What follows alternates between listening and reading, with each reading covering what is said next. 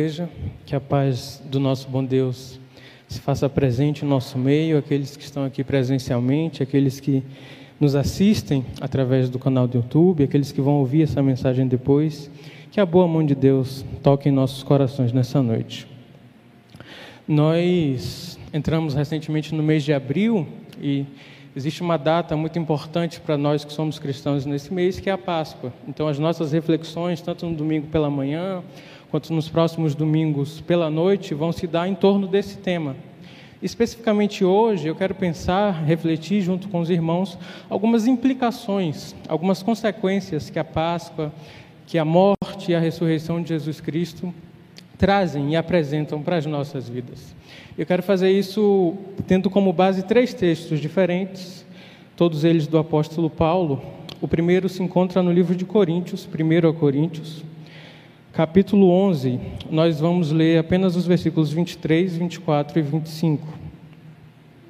1 Coríntios, capítulo 11, versículos 23, 24 e 25, um texto bastante conhecido. Estou lendo na versão NVT, que diz assim: Pois eu lhes transmiti aquilo que recebi do Senhor. Na noite em que o Senhor Jesus foi traído, ele tomou o pão, agradeceu a Deus, partiu e disse: Este é o meu corpo que é entregue por vocês. Façam isso em memória de mim. Da mesma forma, depois da ceia, tomou o cálice e disse: Este cálice é a nova aliança, confirmada com meu sangue. Façam isso em memória de mim, sempre que o beberem. Vamos olhar agora para o livro de Efésios, capítulos 4 e 5. Nós vamos ler alguns versículos do capítulo 4 e alguns versículos do capítulo 5. Efésios, capítulo 4, nós vamos ler do 17 ao 24. Amém? Que diz assim: Assim eu lhes digo com a autoridade do Senhor: não vivam mais como gentios, levados por pensamentos vazios e inúteis. A mente deles está mergulhada na escuridão. Andam sem rumo, alienados da vida que Deus dá, pois são ignorantes e endureceram o coração para Ele. Tornaram-se insensíveis, vivem em função dos prazeres sensuais e praticam avidamente toda espécie de impureza. Mas não foi isso que vocês aprenderam de Cristo. Uma vez que ouviram falar de Jesus e foram ensinados sobre a verdade que vem dele, livrem-se de sua antiga natureza e de seu velho modo de viver, corrompido pelos desejos impuros e pelo engano. Deixem que o Espírito renove seus pensamentos e atitudes e revistam-se de sua nova natureza, criada para ser verdadeiramente justa e santa como Deus. Versículo 15 do capítulo 5 diz assim. Portanto, sejam cuidadosos em seu modo de vida. Não vivam como insensatos, mas como sábios. Aproveitem ao máximo todas as oportunidades nestes dias maus. Não ajam de forma impensada, mas procurem entender a vontade do Senhor. Não se embriaguem com vinho, pois ele os levará ao descontrole. Em vez disso, sejam cheios do Espírito cantando salmos, hinos e cânticos espirituais entre si e louvando o Senhor de coração com música por tudo deem graças a Deus, o Pai, em nome do nosso Senhor Jesus Cristo. Amém. Existe um fenômeno muito comum que acontece quando nós lemos a Bíblia, quando nós acessamos o texto bíblico, que é chamado de intertextualidade. É uma palavrinha um pouquinho difícil, mas quando a gente cita exemplos fica claro. Então vamos a um primeiro exemplo.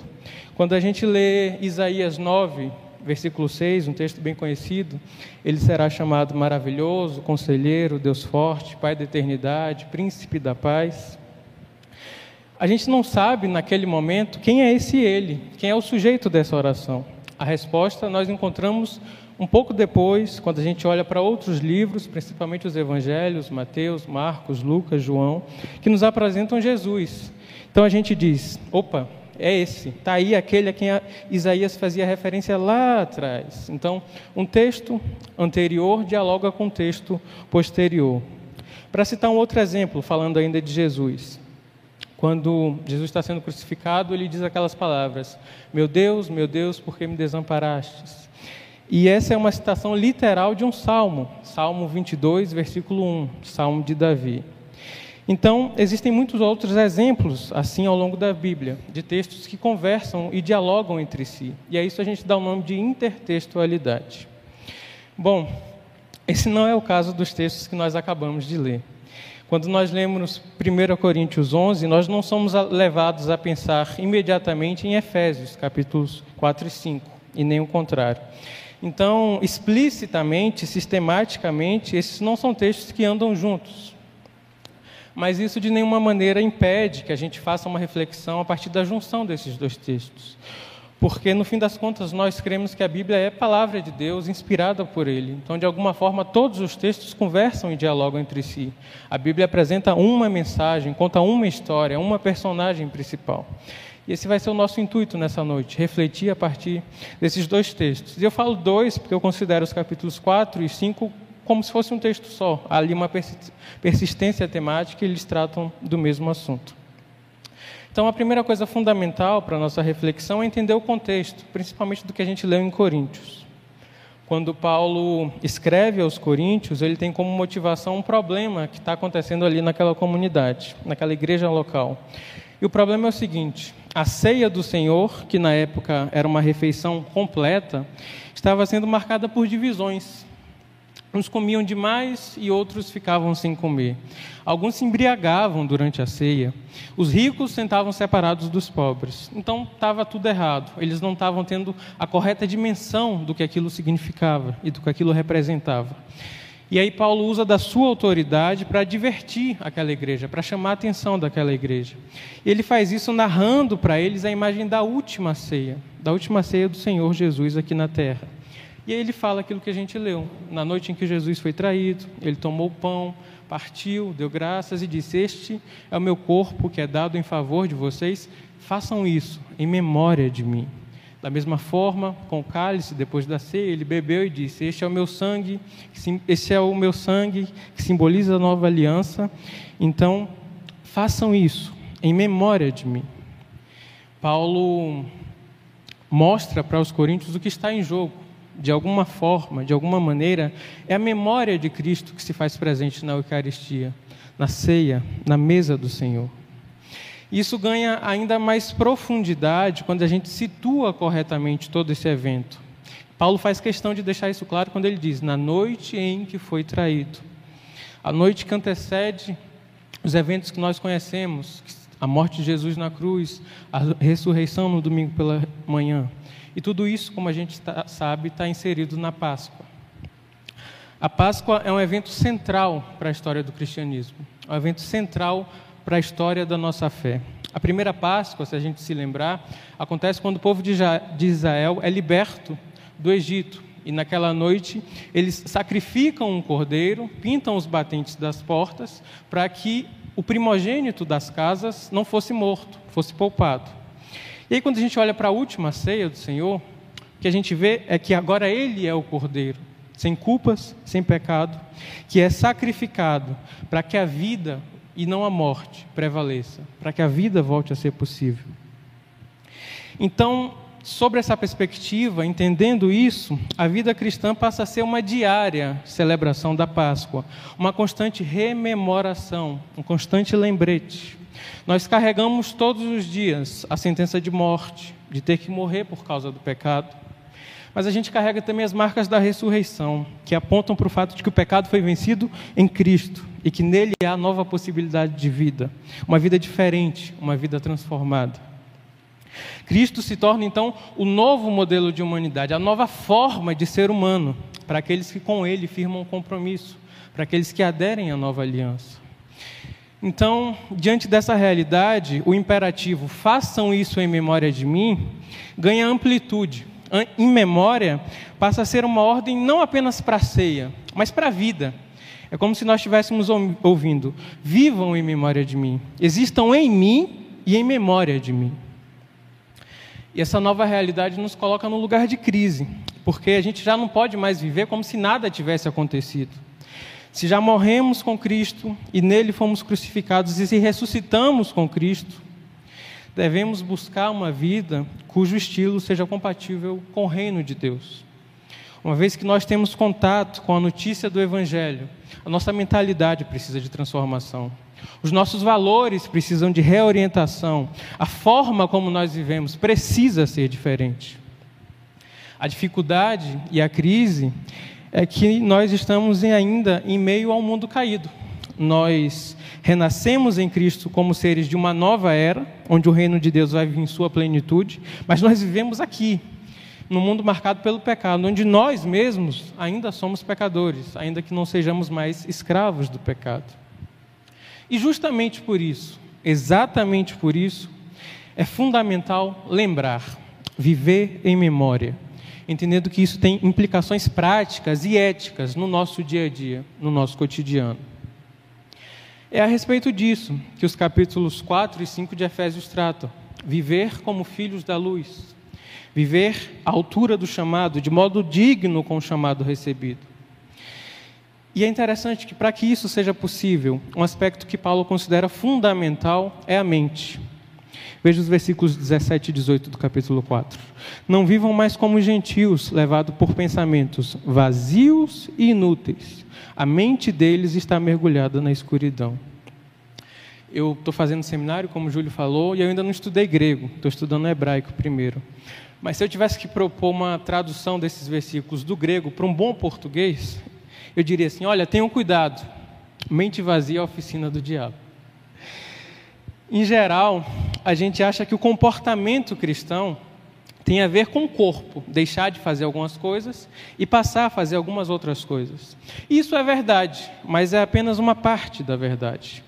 Para Paulo, ele nos mostra aqui que a questão é decidida em outro lugar, na mente e no coração que são para a Bíblia um conjunto que não pode ser separado. Mente e coração são uma coisa só para a Bíblia.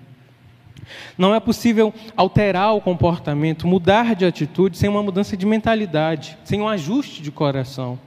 E é por isso que a nossa mente precisa estar ocupada. Diferentemente dos gentios, que Paulo diz que tem a mente ocupada por pensamentos vazios e inúteis, a nossa mente precisa estar ocupada.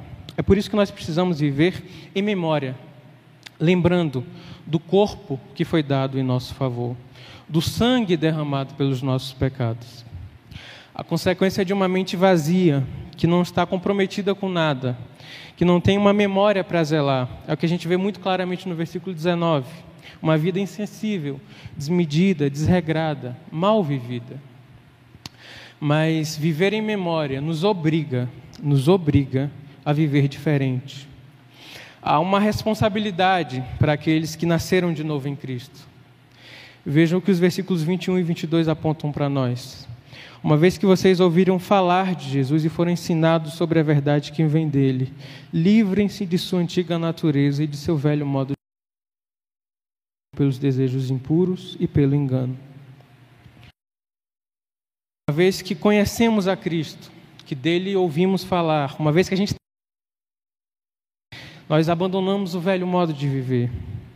Nós jogamos fora a roupa velha. Nós jogamos fora os desejos impuros, a corrupção do engano, e nós vivemos tendo como modelo o novo ser humano, a nova roupagem, a nova criação, que surge no Cristo ressurreto.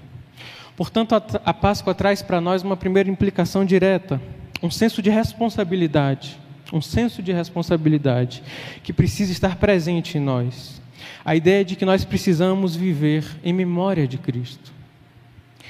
E esse é um chamado que estaria fadado ao fracasso se dependesse exclusivamente de nós, dos nossos esforços, como a gente cantou aqui mais cedo. Mas nós não estamos sós. O próprio Cristo prometeu um auxiliador para essa difícil missão. E é isso que o apóstolo Paulo mostra para a gente nos versículos 23 e 24. Deixem que o Espírito renove seus pensamentos e atitudes e revistam-se de sua nova natureza. Eu acho interessante que esses versículos propõem para a gente uma harmonização entre o divino e o humano. E harmonizar de maneira nenhuma significa igualar, pôr no mesmo patamar. Não. Deus segue sendo Deus e tendo atributos que só Ele tem. Nós seguimos na nossa miserabilidade, na nossa insuficiência. Mas o que nós lemos aqui É um trabalho em cooperação que Paulo apronta para nós. O Espírito é quem renova os pensamentos e as atitudes. O caminho da santificação passa diretamente por ele. Mas nós temos sim um papel de nos rendermos a isso, de sermos receptivos a isso e nos revertir, revertirmos dessa nova natureza. Então, a nova criação, aquilo que Deus faz, e o arrependimento, aquilo que a gente faz, por causa da graça de Deus, permanecem juntos, permanecem unidos. E as consequências dessa nova natureza são palpáveis, são visíveis. A ética do arrependimento não é generalista, ela tem a ver com coisas concretas em nosso cotidiano.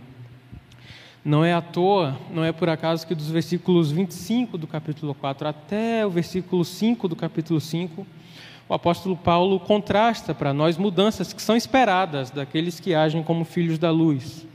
Abandonar a mentira em função da verdade. Quem é ladrão, deixe de roubar e vá trabalhar, diz Paulo. O linguajar sujo é trocado por palavras boas e úteis. A amargura e a raiva são trocadas pela bondade e pela compaixão. A imoralidade sexual, a impureza, a ganância, histórias obscenas, conversas tolas, a idolatria, enfim. Nada disso pode mais fazer parte da nossa forma de viver, da nossa forma de existir no mundo. E tudo isso tem uma seriedade enorme, irmãos. Tem a ver com a forma como nós nos comportamos no mundo. Diz respeito à forma como nós agimos no trânsito no trabalho, na escola, nos diferentes tipos de relações, das relações hierárquicas, das relações afetivas. Tem a ver com a forma como que nós lidamos com o dinheiro, com o sexo, com as obrigações. Tem a ver com a forma como nós brigamos, porque sim, existe um jeito cristão de discutir, de discordar, de pensar diferente. É preciso ter na memória que tudo isso, a forma como nós vivemos, as coisas que a gente faz, envolvem, no fim das contas, o nome do Senhor. Porque uma vez que nós nos tornamos seu povo, a sua comunidade, nós passamos a representá-lo. Percebam, quando Jesus envia os 70 discípulos, ele diz: cure os enfermos e digam: o reino de Deus chegou até vocês. Saúdem as pessoas e digam que a paz de Deus esteja nessa casa.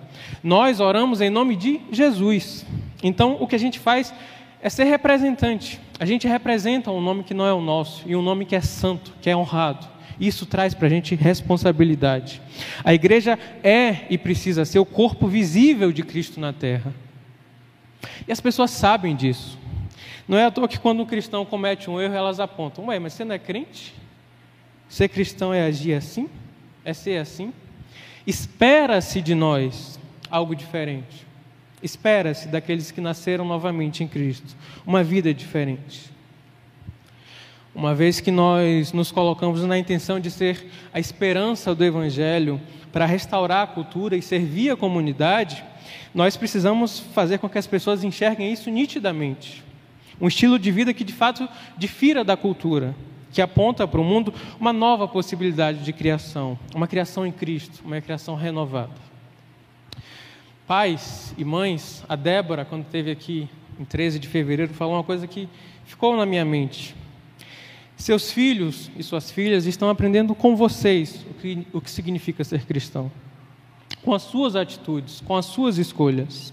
É vendo você que ele entende ou não o que é amar a Deus acima de todas as coisas, amar o próximo como a si, a si mesmo, ser íntegro, honrado, honesto. Então, se você não ensina no caminho, se você não vai na frente e puxa a criança atrás, não adianta delegar essa responsabilidade para o pastor, para o líder, para o presidente. Você é quem comunica aos seus filhos o que significa ser cristão. E 90% dessa comunicação é a forma como você vive, não é o que você fala. É o exemplo que você dá, é as coisas que você faz. E tudo isso é muito sério, porque um dia nós prestaremos contas a Deus por cada vida, por cada amigo, por cada pequenino, cada vizinho que Ele confiou em nossas mãos. A forma como nós vivemos, as coisas que fizemos e deixamos de fazer, aquilo que permaneceu na memória e nos orientou, tudo isso a gente vai ter que prestar contas a Deus. Então a gente não pode baratear a graça. Ela é graça para nós, mas ela teve um preço, um alto preço. A vida do Filho de Deus, santo, sem pecados e sem culpa. Então a gente precisa viver em memória desse sacrifício. Nós vivemos porque lembramos que um corpo foi dado em nosso favor, mas a forma como a gente vive precisa fazer lembrar. As pessoas precisam olhar para nós e ver sinalizadas um reino de Deus, de justiça, de integridade, de paz, uma nova forma de existir nesse mundo. Amém? Existe ainda um outro aspecto importante da vida cristã que nós temos acesso quando nós trazemos Cristo à memória.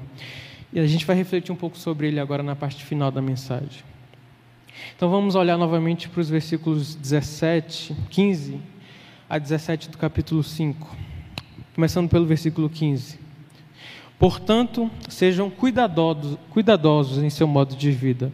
Não vivam como insensatos, mas como sábios num primeiro momento, numa primeira leitura, o versículo 15 parece indicar para a gente aquilo que Paulo já disse anteriormente, né? A necessidade de viver de forma cuidadosa, a responsabilidade que nós temos por ser nova criação em Cristo. Mas há um aspecto diferente que ele aponta quando ele nos convida a viver de forma sábia. Olhe para o versículo 16. Aproveitem ao máximo todas as oportunidades nesses dias maus. Aproveitem ao máximo. Muitas vezes a gente associa a vida cristã com o não fazer. Não pode fazer isso, não pode fazer aquilo, não pode tocar, não pode ouvir, não pode, não pode, não pode, não pode. Isso é uma parte da verdade também. A gente acabou de ver coisas que a gente precisa deixar de fazer para ter uma vida à altura do chamado, uma vida como filhos da luz. Mas há um outro lado da moeda. Nós precisamos do fato de que Jesus veio também para que nós tenhamos vida e vida em abundância. Esse também é um aspecto central da nossa fé. A sua morte foi também para que nós possamos viver abundantemente, não significa necessariamente viver muito, porque viver muito a gente vai viver na eternidade.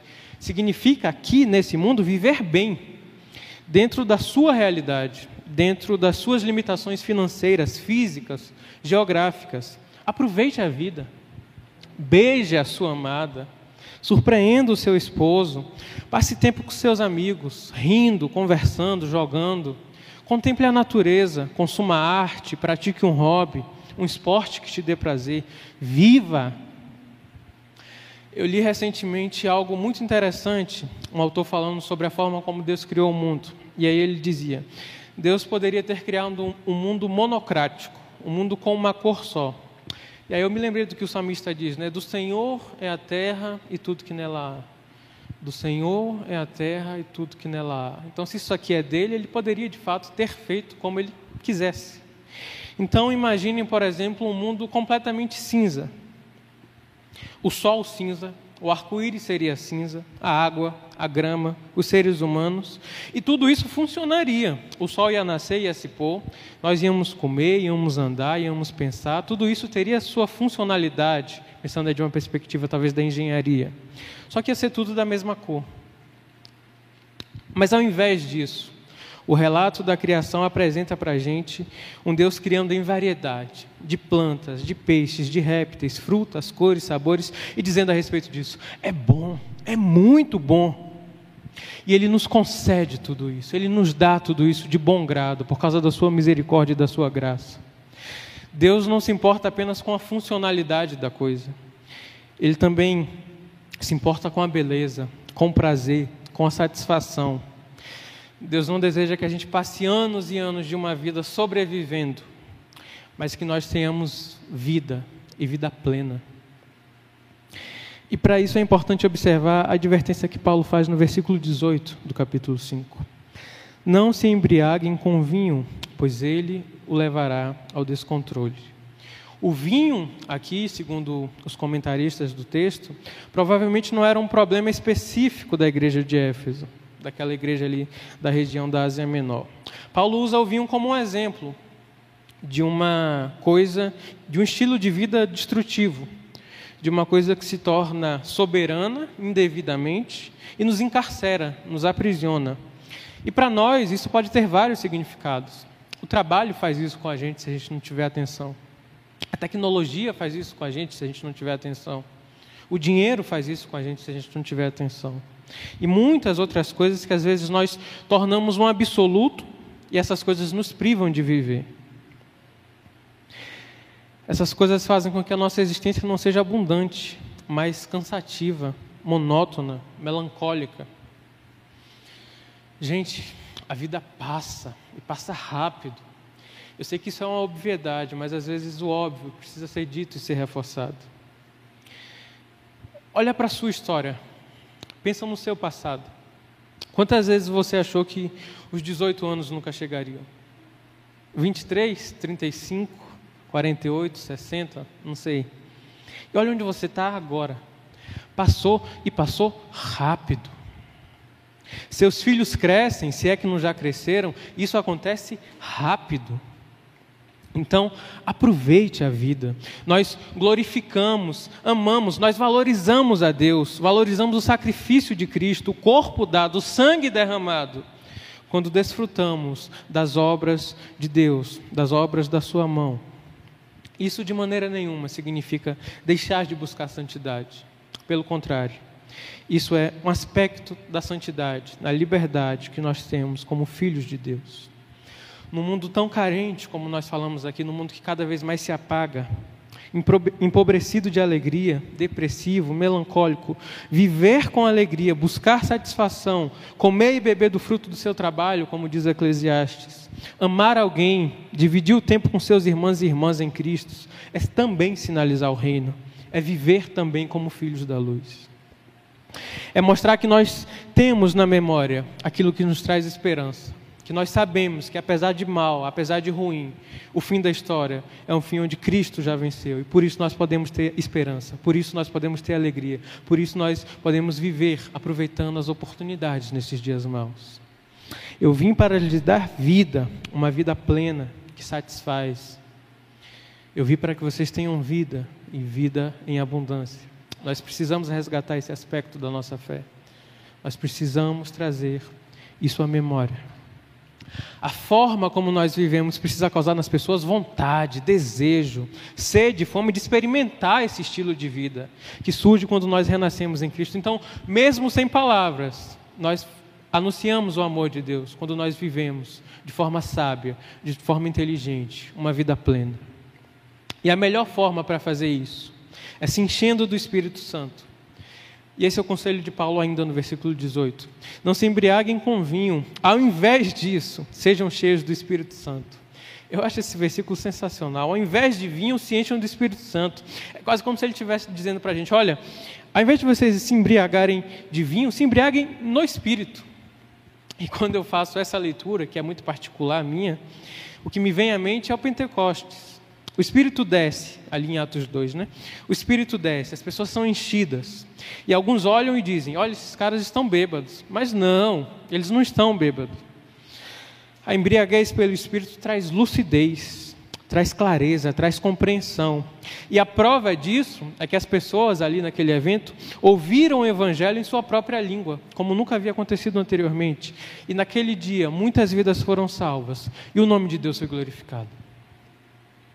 Por fim, Paulo aponta para nós consequências de uma vida preenchida pelo Espírito.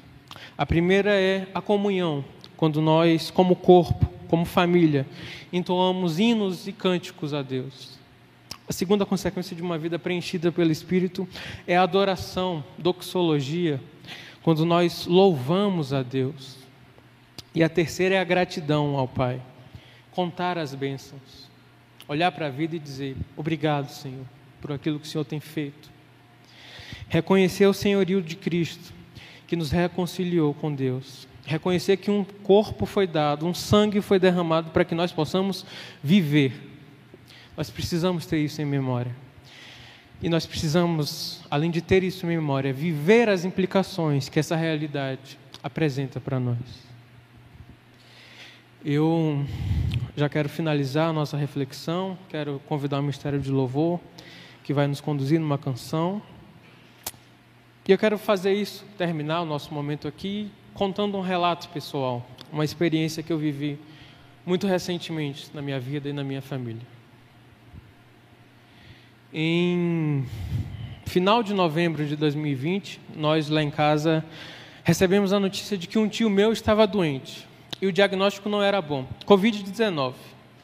E a gente precisa lembrar que a Covid hoje é uma doença muito diferente do que ela já foi lá atrás. Né? Hoje, com as vacinas, a pessoa que é diagnosticada com Covid provavelmente vai se recuperar dentro de alguns poucos dias. Mas lá atrás, há um ano e meio, dois anos atrás, isso era um possível diagnóstico de morte. A gente não sabia o que ia acontecer. Então, depois de alguns dias com tratamento menos intensivo, meu tio precisou ser entubado. E a gente está numa época em que oito em cada dez pessoas que são entubadas morriam no Brasil. Oito em cada dez morriam. E o que, que a gente faz diante de uma situação dessa? A gente ora. Família toda crente, ele, filho de pastor, e a gente ora. E eu me lembro muito claramente da minha oração. Eu me lembro de dizer: Senhor, eu não peço para que o Senhor salve o meu tio, porque eu sei que ele já está salvo. E eu sei disso com tanta convicção, porque eu sei que a salvação, no fim das contas, não depende dele, a salvação está nas tuas mãos. Eu sei que um corpo foi dado, foi partido, um sangue foi derramado para que isso fosse possível. Então, nada, nem altura, nem profundidade, nem morte, nem vida, nada pode separar ele do teu amor. Eu sei disso, mas eu peço por vida, meu tio era alguém de um coração muito grande, mas que teve problemas por causa disso. Amores desordenados, teve problemas relacionais por causa disso. Alguém de uma capacidade enorme para criar, inventar um negócio, ganhar dinheiro, mas que não conseguia reter, que não conseguia fazer isso trabalhar para ele. Alguém que tinha dificuldade de aceitar os fatos, em suas condições físicas, por exemplo, que tinha hipertensão, que tinha diabetes, que precisava fazer uma dieta. Enfim, eu me lembro da minha oração de dizer: Senhor, eu peço que o Senhor dê vida, vida para que ele possa viver como filho da luz, para que ele possa experimentar o que significa de fato viver como um cristão, não nominalmente, não via igreja, mas viver todos os dias como cristão em tempo integral, anunciando o teu reino, experimentando o teu reino, consertando as relações com os filhos, com a esposa, tendo uma vida plena. Eu peço por vida. Bom, se vocês ouviram com um pouco de atenção meu relato e as palavras que eu usei para me referir a meu tio, meu tio era, meu tio foi, meu tio tinha, vocês já devem ter deduzido que Deus não ouviu a minha oração, Deus não ouviu a oração da minha família. E ali no dia 11 de dezembro, meu tio morreu, uma das seiscentas e tantas e tantas e tantas mil vidas ceifadas pela pandemia. E a razão de eu dizer isso é muito simples. A razão de eu compartilhar isso com vocês é muito simples. E é a seguinte: nós estamos vivos. Nós temos passado pela pandemia e alguns aqui entre nós por doenças até mais graves, por batalhas na vida. E nós temos tido a oportunidade de viver. Então vivamos como filhos da luz. Nós vivemos porque lembramos que um corpo foi sacrificado em nosso favor, que uma nova humanidade é possível, que nós temos responsabilidade enquanto filhos de Deus. E porque nós lembramos a que nós vivemos mesmo, com mais força, com mais intensidade, com mais alegria, com mais bondade, em abundância. Nós vivemos porque um corpo foi partido, porque um sangue foi derramado para isso. E porque a gente lembra disso, a gente vive mesmo, com mais intensidade, com mais vontade. Eu quero encerrar nossa reflexão lendo um versículo o versículo 8 do capítulo 5, que diz assim: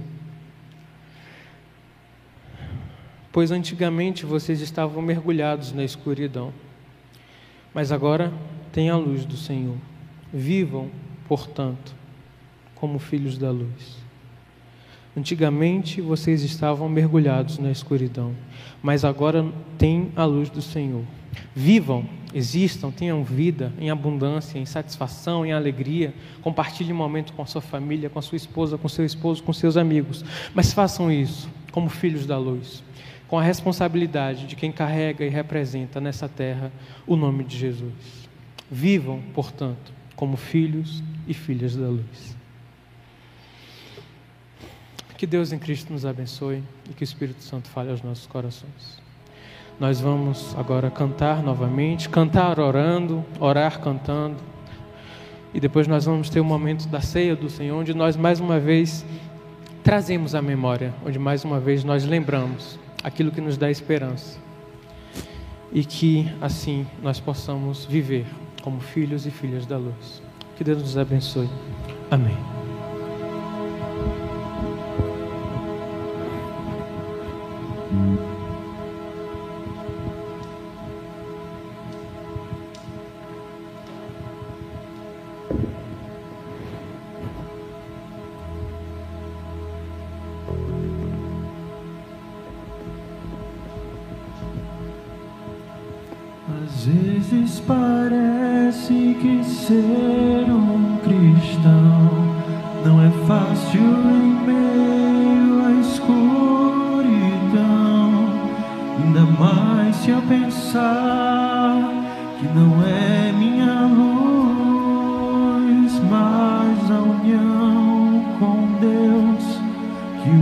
Filho Bruto.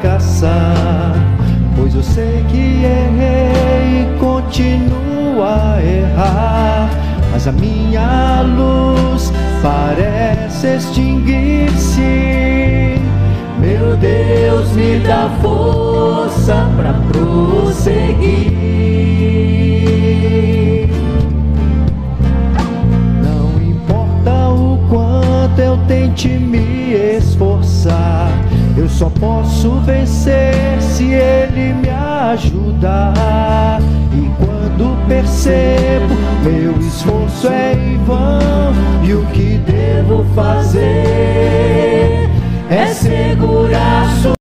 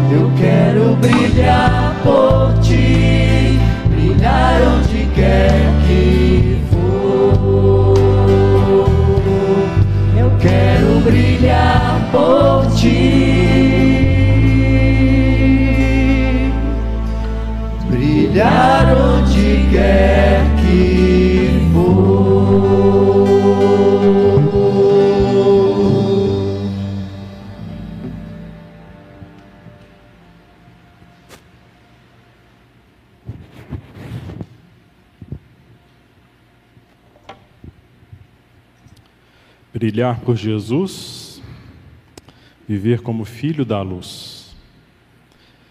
São incríveis os caminhos que o Espírito Santo ele nos guia a cada semana quando a gente vai preparando o culto e esse tempo de celebração que a gente tem aqui diante do Senhor. E essa semana eu tinha uma responsabilidade, que era conduzir com os irmãos a ceia do Senhor, mas eu não estava lá no grupo do culto, né? A gente abre um grupo das pessoas que vão servir ao Senhor aqui todos os domingos. Então eu não sabia o texto, não sabia nada, né? As canções.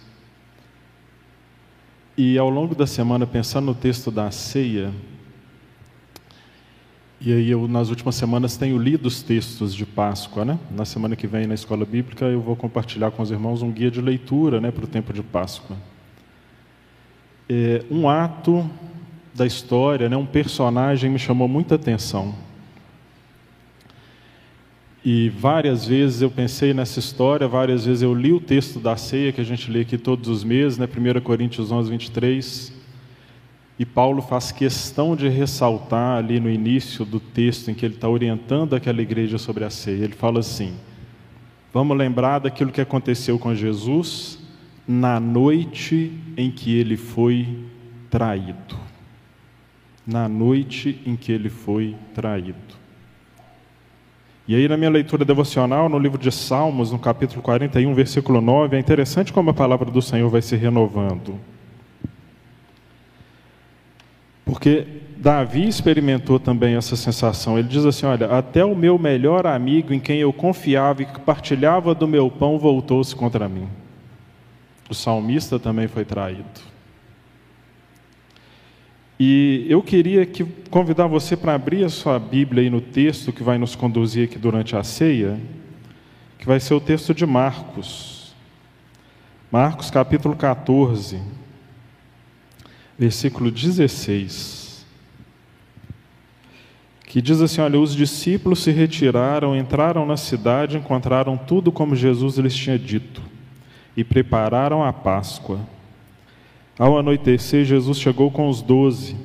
Quando estavam comendo, reclinados à mesa, Jesus disse: Digo-lhes que certamente um de vocês me trairá. Alguém que está comendo comigo. Eles ficaram tristes e um por um lhe disseram: Com certeza não sou eu. Afirmou Jesus: É um dos doze, alguém que comigo, alguém que come comigo do mesmo prato. O filho do homem vai, mas como está escrito a seu respeito, ai daquele que trai o filho do homem. Melhor lhe seria não haver nascido. E enquanto comiam, Jesus tomou o pão, deu graças, partiu e deu aos seus discípulos, dizendo: Tomem, isto é o meu corpo. Em seguida tomou o cálice, deu graças, ofereceu aos seus discípulos e todos beberam. E lhes disse: Isto é o meu sangue, o sangue da aliança que é derramado em favor de muitos.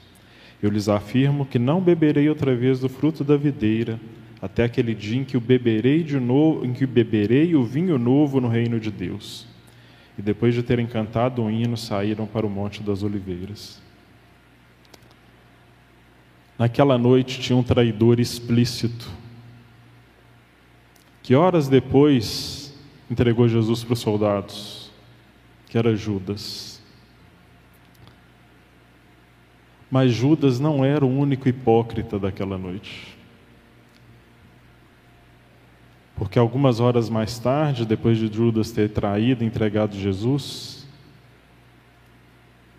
os outros abandonaram Jesus. Um deles negou Jesus três vezes. Nós somos chamados a viver como filhos da luz. Em muitos momentos a gente participa da ceia do Senhor, da mesa do Senhor, da mesma maneira que aqueles doze homens há dois mil anos atrás. Como hipócritas, porque a gente não está vivendo como filho da luz. Graças a Deus, gente, Jesus Cristo não levou isso em consideração. Mesmo diante dos hipócritas, ele foi até o fim. E morreu na cruz do Calvário, para que eu e você nós tivéssemos a oportunidade de aproveitar a vida, de viver como filhos da luz. Quando Paulo instrui a igreja de Corinto, ele instrui aqueles irmãos dizendo o seguinte: olha, não participem dessa mesa de forma leviana, não comam do pão indignamente. Então, antes da gente participar da mesa, eu vou convidar você a orar e se colocar diante do Senhor, fechar os seus olhos e pedir perdão a Deus pelos pecados que você tem cometido, pelas falhas, pela falta de perdão, pelo coração endurecido, pelas dificuldades de relacionamento, pelas lutas com o Senhor, pela falta de fé por ter abandonado o Senhor, por estar fazendo aquilo que você sabe que é errado. Para que Deus tenha oportunidade de, por meio do seu Santo Espírito, habitar em cada um de nós para que a gente viva como filhos da luz. Então, vou dar para você aí um, dois minutinhos, a gente vai ficar em silêncio e apresentar ao Senhor, pedir ao Senhor perdão pelos pecados para que a gente possa participar de maneira limpa dessa cerimônia, dessa celebração que a gente faz em memória de Cristo, agradecidos porque Ele nos salvou e pedindo a Ele que nos coloque num caminho em que nós possamos viver ali como filhos da luz, brilhando por Jesus nesse mundo corrompido. Oremos.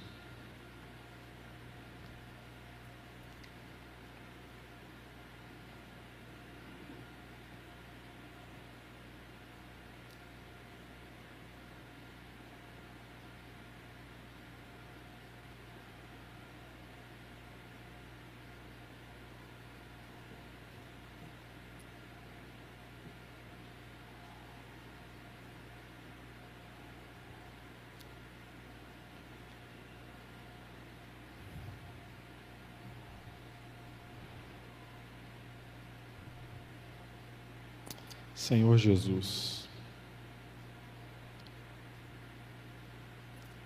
perdoa os nossos pecados. Pai, perdoa aqueles momentos em que nós temos nos afastado de Ti, que nós não temos confiado naquilo que a Tua palavra promete para nós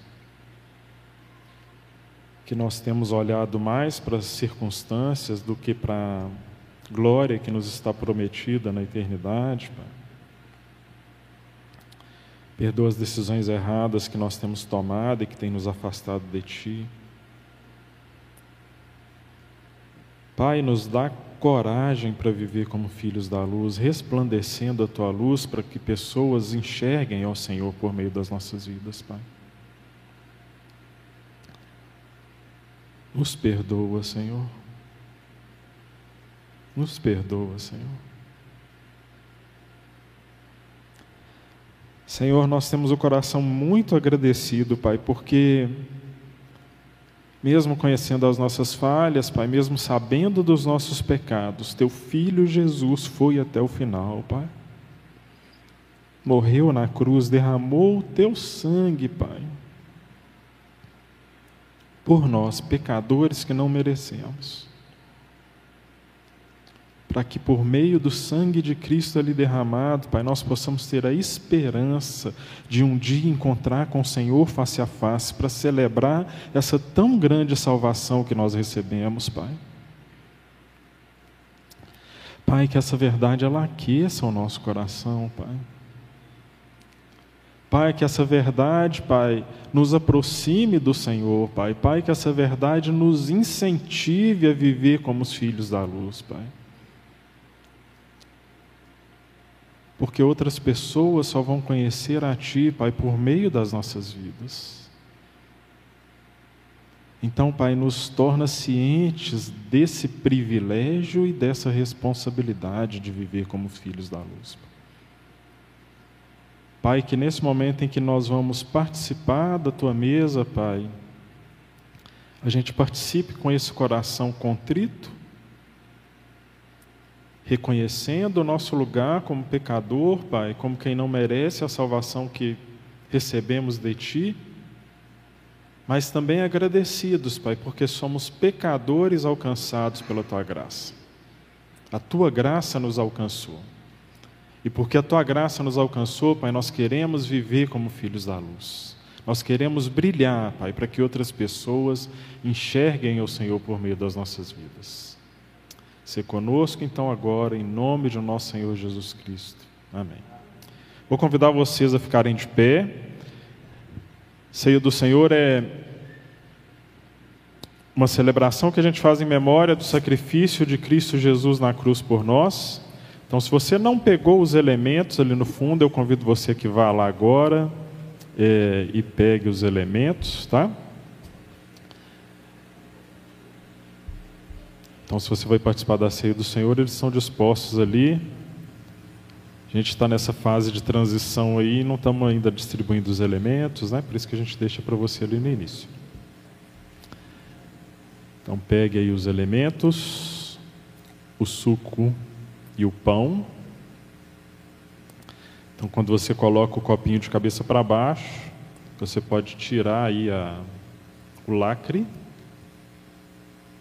Eu fui criticado porque eu chamei o lacre de breguetinho há um mês atrás. Então eu aprendi que é lacre. Então, você tire o lacre. E aí o pão vai ficar disponível, tá? Diz o texto bíblico que enquanto eles comiam, Jesus tomou o pão, deu graças, partiu e deu aos seus discípulos, dizendo: Tomem, isto é o meu corpo. Amém. Esse é o símbolo do corpo de Jesus derramado, mortificado na cruz por nós. Vamos fechar nossos olhos agradecer a Deus pelo corpo de Cristo que foi entregue ali no madeiro. Senhor, nosso Deus, muito obrigado. Pai, a gente não tem dimensão da tua dor, a gente não tem dimensão do teu sofrimento. Pai, nos dá então a dimensão do teu amor. Quando o teu corpo foi martirizado ali naquela cruz, Pai. Te agradecemos, Pai, por esse sacrifício em nosso favor. Te agradecemos por esse pão, Pai, que simboliza o corpo de Cristo, entregue em nosso favor ali na cruz. Muito obrigado, Deus, em nome de Jesus. Amém. A gente pode então comer o pão.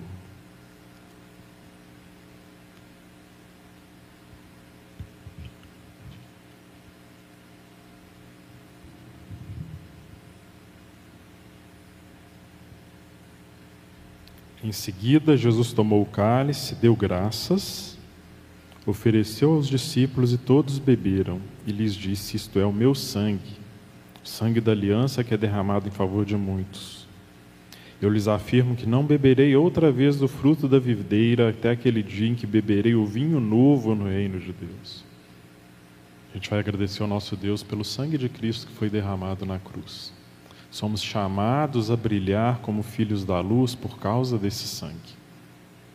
Paulo diz que foi pago um alto preço, e o preço é o sangue de Cristo derramado na cruz. Senhor, nosso Deus e nosso Pai, te agradecemos também pelo sangue de Cristo vertido por nós ali no Calvário, Senhor. Teu sangue escorreu por teu corpo por causa dos nossos pecados. Obrigado, Jesus, porque o Senhor nos amou dessa maneira, Pai, a ponto de derramar Teu sangue na cruz por nós. Pai, nos ajuda a não viver vidas levianas, Pai. Pai, que a gente viva a vida de filho da luz, Pai, porque o preço foi muito alto. Obrigado, Senhor, obrigado pelo sangue. Em nome de Jesus. Amém. A gente pode então beber o suco de uva.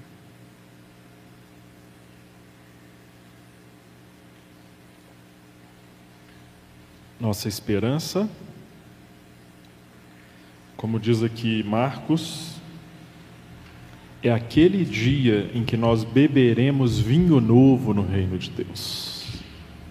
É isso que aguardamos. E eles cantaram um hino celebrando essa esperança, celebrando essa certeza de vitória. E a gente vai terminar a nossa celebração hoje à noite também, cantando ao Senhor Jesus, nessa mesma esperança a esperança de que vamos beber vinho novo no reino do Pai. Amém?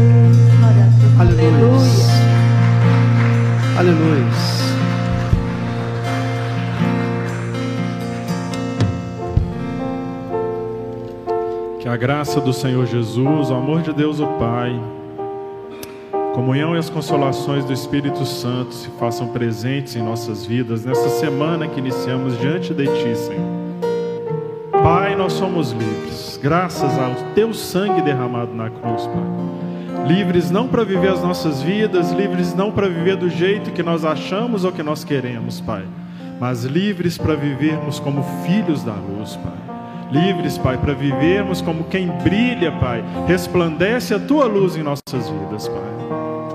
Então, que essa seja uma semana, Pai, em que a tua luz brilhe por meio de nós. Pai, eu não quero viver como um traidor, Pai. Eu quero viver como filho da luz, Pai. Então, que tua graça me leve nesse caminho, em nome de nosso Senhor Jesus Cristo. Amém, amém amém. Amém. Deus abençoe.